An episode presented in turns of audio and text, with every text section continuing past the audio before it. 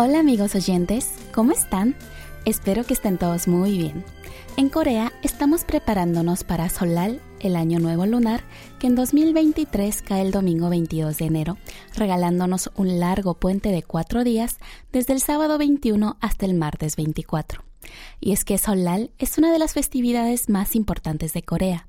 De hecho, todo el pueblo coreano se moviliza para ir a reunirse con sus familiares en su pueblo natal, celebrar ritos tradicionales en respeto a los antepasados y, claro está, pasar buenos momentos con la familia disfrutando de deliciosos platos tradicionales. En Corea, a diario de hoy, jueves 19 de enero, les contaré un poco sobre esta festividad coreana y de cómo nos preparamos los coreanos para celebrarla, ya que, como saben, tradiciones y costumbres cambian con el paso del tiempo y la forma de festejar el solal también ha cambiado. Aunque eso sí, conserva su esencia de venerar a los antepasados y ofrecer buenos deseos para el año que comienza. Sin más preámbulos, abrimos las puertas de par en par de Corea a diario de hoy. Hoy, con motivo del sol, les ofrezco las canciones de trot, género popular tradicional de Corea. Yo soy Unanam y suena la primera canción. Ichanon canta Chintobeki.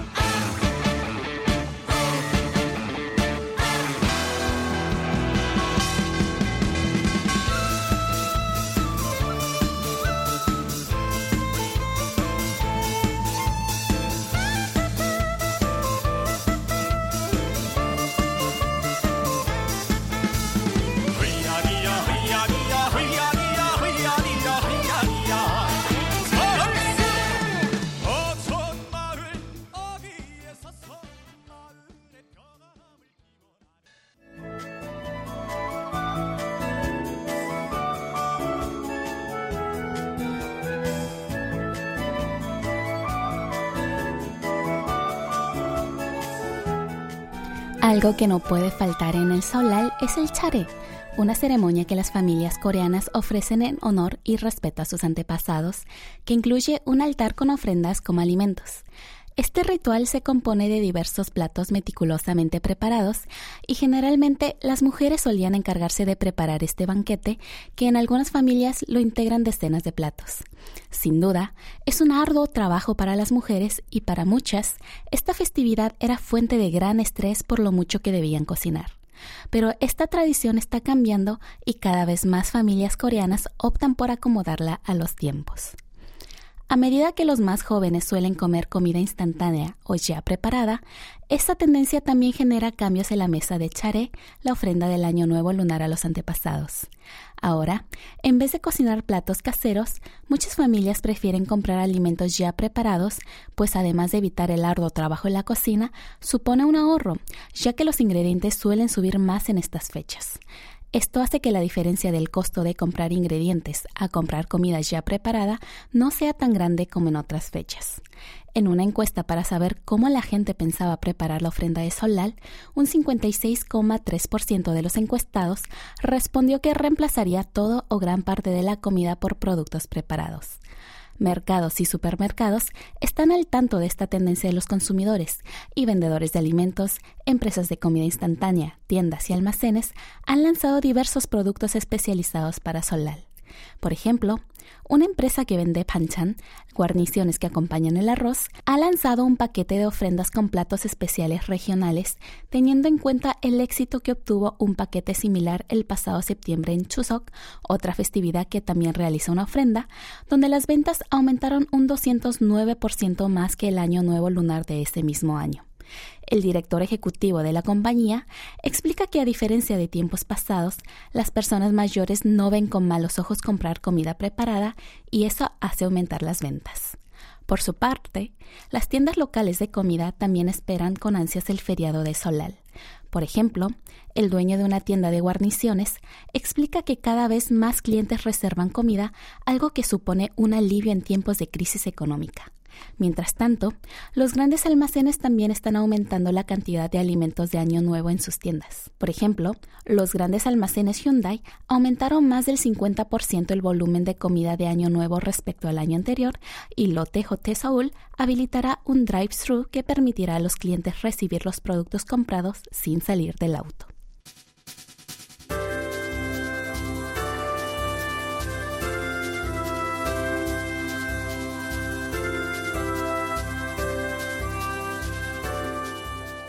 En Solal, los coreanos se levantan a preparar las ofrendas para el chare, un rito ancestral en donde se venera a los antepasados ofreciéndoles alimentos. Después del ritual, toda la familia disfruta del banquete de la ofrenda y una vez termina la comida llega el momento más esperado para los más jóvenes, el ve. Los jóvenes presentan sus respetos a los mayores con una reverencia, tradición conocida como CB, y a cambio los mayores les colman de buenos deseos que acompañan del cebetón un aguinaldo por año nuevo. Está de más decir que esto es una de las razones por las que los jóvenes esperan el solal con ansia. Sin embargo, esta costumbre se está volviendo una carga para los mayores de la familia quienes otorgan el cebetón. Según una encuesta realizada por la empresa SK Communications, entre 6.044 adultos sobre el monto apropiado para dar en Año Nuevo, un 43% de los encuestados respondió que 50.000 bones, unos 40 dólares. Sin embargo, un 29% estuvo en desacuerdo con dicha cifra por la fuerte inflación. Así, un 15% mencionó que darían al menos 10.000 bones, unos 8 dólares, para mantener la tradición, pues los menores se decepcionarían al no recibir nada. Por otro lado, un 10% mencionó que daría 100.000 bones, unos 80 dólares, afirmando que la cantidad también es importante. Las personas que contestaron que no darán cebetón alegan que no quieren que esa tradición sea una carga para la familia, pues solo regalar dinero de una parte puede generar un ambiente incómodo. Y es que estos días cada vez más coreanos optan por no tener hijos, convirtiendo este tipo de aguinaldos de dinero en un regalo unilateral. Esto contrasta con el ambiente de hace unas décadas, cuando gran número de parejas solía tener hijos y el intercambio de dinero iba y venía entre la familia, pues se regalaba dinero a menores de otros familiares, pero el menor de la propia familia recibía un monto similar al regalado. Muchos respondieron que darían un monto menor a 50 mil wones, pues con la situación económica actual y los elevados precios, les abruma tener que dar elevadas sumas de dinero a varios integrantes en caso de familias numerosas aunque por otra parte no les gustaría que se perdiera la tradición ni la alegría que conlleva recibir el dinero de Año Nuevo. Por ejemplo, uno de los que respondió que al menos daría 10.000 wones dijo recordar cómo esperaba con ansia el dinero de Año Nuevo cuando era niño, expresando que le gustaría que los menores de la familia pudieran vivir esa experiencia. Un empleado de SK Communications mencionó que, pese a las secuelas de la recesión económica, se espera que el promedio del cebetón sea de 50.000 wones. Hagamos una pequeña pausa musical para escuchar Hay Amor de Sang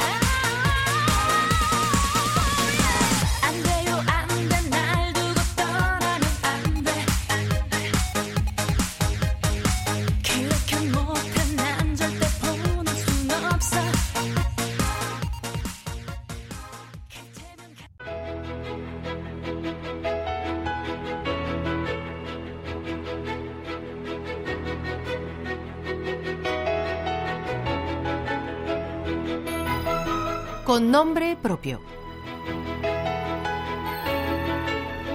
Hola a todos, Daniela Yu les invita a conocer a personajes ilustres, aquellos que brillan con luz propia en la sociedad surcoreana. Nuestra protagonista de esta semana es Lydia Ko, elegida como mejor golfista del mundo en 2022.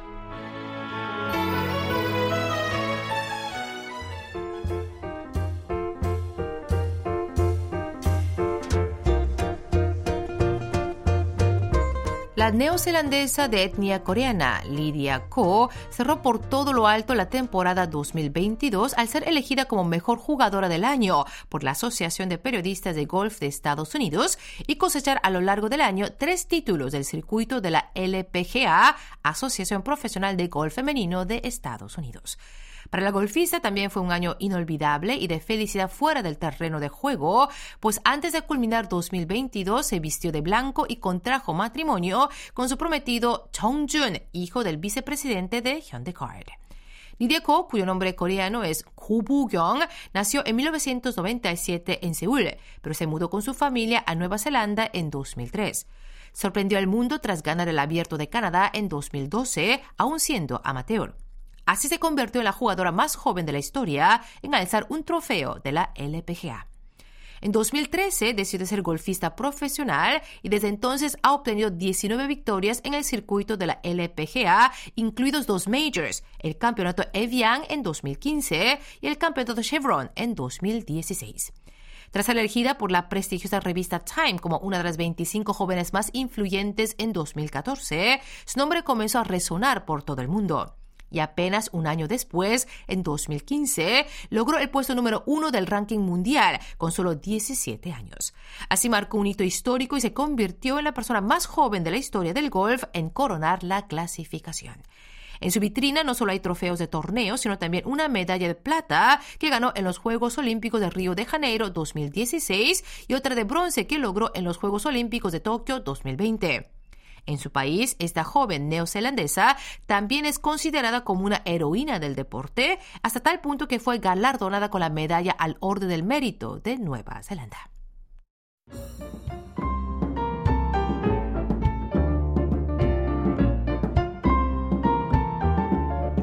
En 2022, Lydia Ko volvió a conquistar la cima del ranking mundial en noviembre, renovando el título de mejor golfista del año una vez más, título que lleva revalidando desde junio de 2017. Con solo 20 años, al hablar de sus planes de futuro en una entrevista, Lydia Ko explicó que pensaba retirarse del circuito profesional después de cumplir los 30 años, pero que podrían ocurrir muchas cosas durante esa década. Ahora, recién casada, mantiene sus objetivos para 2023 y seguirá sobre el green, intentando convertirse en una de las golfistas más renombradas de la historia. De hecho, esta joven prodigio del golf, que nació en Corea del Sur y pasó su infancia en Nueva Zelanda, sigue cerca del Salón de la Fama de la Asociación Femenina de Golfistas Profesionales, siguiendo los pasos de la golfista surcoreana Park In-bi en 2016 y de la gran pionera del golf coreano Park Se-ri en 2007. En concreto, actualmente está a solo dos puntos de los 27 requeridos para entrar a formar parte del Olimpo del golf y donde su brillante trayectoria profesional será reconocida con letras doradas.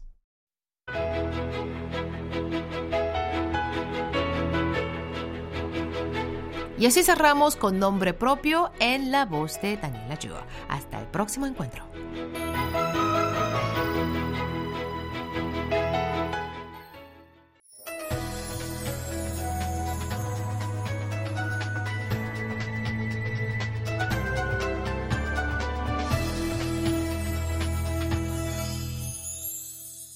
KBS World Radio. Están escuchando Corea a Diario. Hoy, jueves 19 de enero, los acompaña en el micrófono Unana.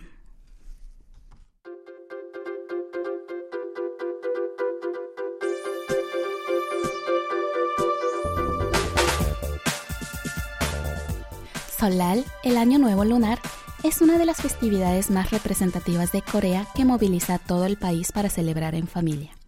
Los coreanos suelen pasar momentos agradables en la familia, venerando a los antepasados, deseándoles lo mejor para el año nuevo y degustando deliciosa comida tradicional. Sin embargo, pese a que todo suena fantástico, también tiene su lado negativo, pues la pesada carga de preparar la comida de solal a menudo recae únicamente sobre las mujeres y en ocasiones eso conduce a disputas dentro de la familia. El lunes 16 de enero, el Comité de Establecimiento de Protocolos de Songyungwan, una autoridad sobre cultura confuciana tradicional del país que patrocina el Estado, junto con la sede de Asociación Confuciana Songyungwan y el Instituto de la Cultura Confuciana de Corea, ofrecieron una rueda de prensa donde aconsejaban simplificar el charesang, la ofrenda de solal. A su vez, mostraron un ejemplo de ofrenda con nueve componentes, cinco platos, que serían tokuk, sopa de pastel de arroz, namul, verduras sazonadas, kimchi, col fermentada, alcohol y cuatro tipos de frutas. Esto está en línea con el anuncio del mismo comité en Chuseok del año pasado, cuando mencionaron que no había necesidad de poner en la ofrenda chon, tortas fritas saladas, algo que muchos coreanos consideran imprescindible en las ofrendas, pero que a la vez es uno de los platos más arduos de elaborar. El ejemplo del charesang de Solal es idéntico al que se mostró como ejemplo en Chuseok del año pasado, a excepción de que reemplazaron songpyeon, tortitas de arroz cocidas al vapor sobre hojas de pino, por tokuk, la sopa de pastel de arroz.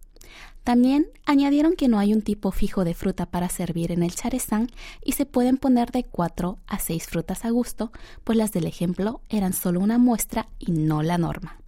Esta propuesta del Comité de Establecimiento de Protocolos de Songyongwan es una ofrenda simplificada. El comité mencionó que se han optado por simplificar este ritual para no perder esta tradición cultural y mantenerla sin generar conflictos ni discordias familiares. Cheyung-gap, presidente del Songyongwan, explicó que preguntarán y analizará la opinión de los eruditos confucianos y también de la gente sobre las formalidades del ritual y que en septiembre anunciarán los resultados. Añadió que la meta es mantener la tradición de la mejor manera posible, evitando disputas familiares y conflictos entre géneros o edades.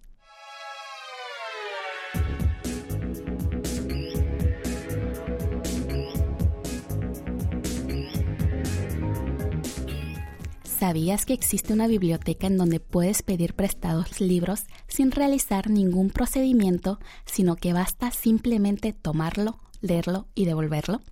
En la misma biblioteca también se permiten hacer garabatos o subrayar los libros, pero eso sí, solo con algo que sea de ayuda para los demás lectores, como subrayar partes importantes o anotar los puntos principales. Hablo de la biblioteca de la aldea de Choni, ubicada en un pueblito en Chonimyeon, en la ciudad de Sejong. Además de lo anterior, otros puntos que diferencian esta biblioteca del resto es que permite comer mientras se disfruta de la lectura o conversar en la sala de lectura. Incluso, a veces surgen discusiones improvisadas entre los visitantes. La Biblioteca de la Aldea de Choni abrió sus puertas el 5 de mayo de 2021 gracias a Chang In-sun, el director de la biblioteca, quien previamente se desempeñaba como director del actual Instituto de Investigación de Energía Atómica de Corea.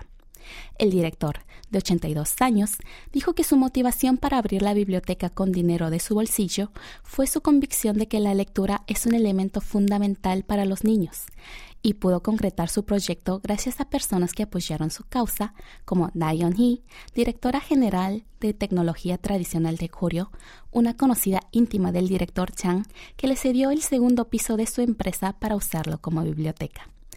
Esta biblioteca tiene unos 20.000 libros ordenados en tres secciones.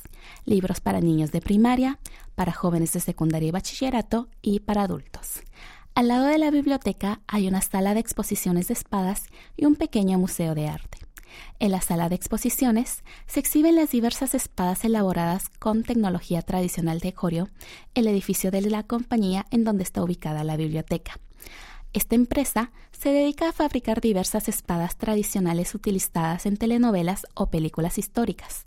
De hecho, fue la misma empresa que fabricó la espada de la famosa serie de Goblin o de la película Myeongdang, el almirante Corrientes Rugientes. Por otra parte, el pequeño museo de arte se llama Galería Bibimbap.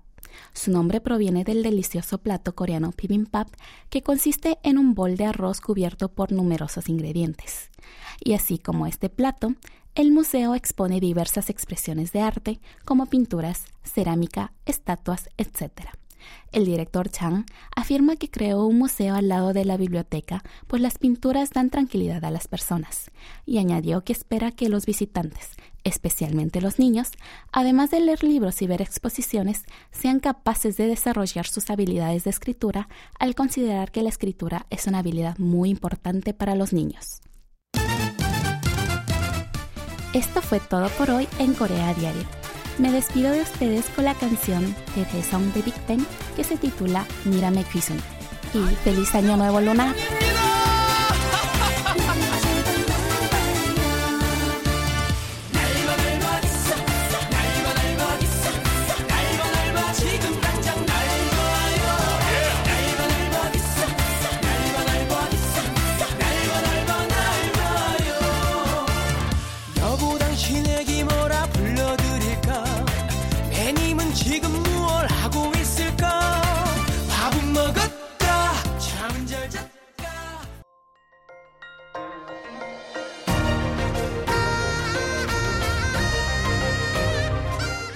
Acaban de escuchar el podcast de KBS World Radio.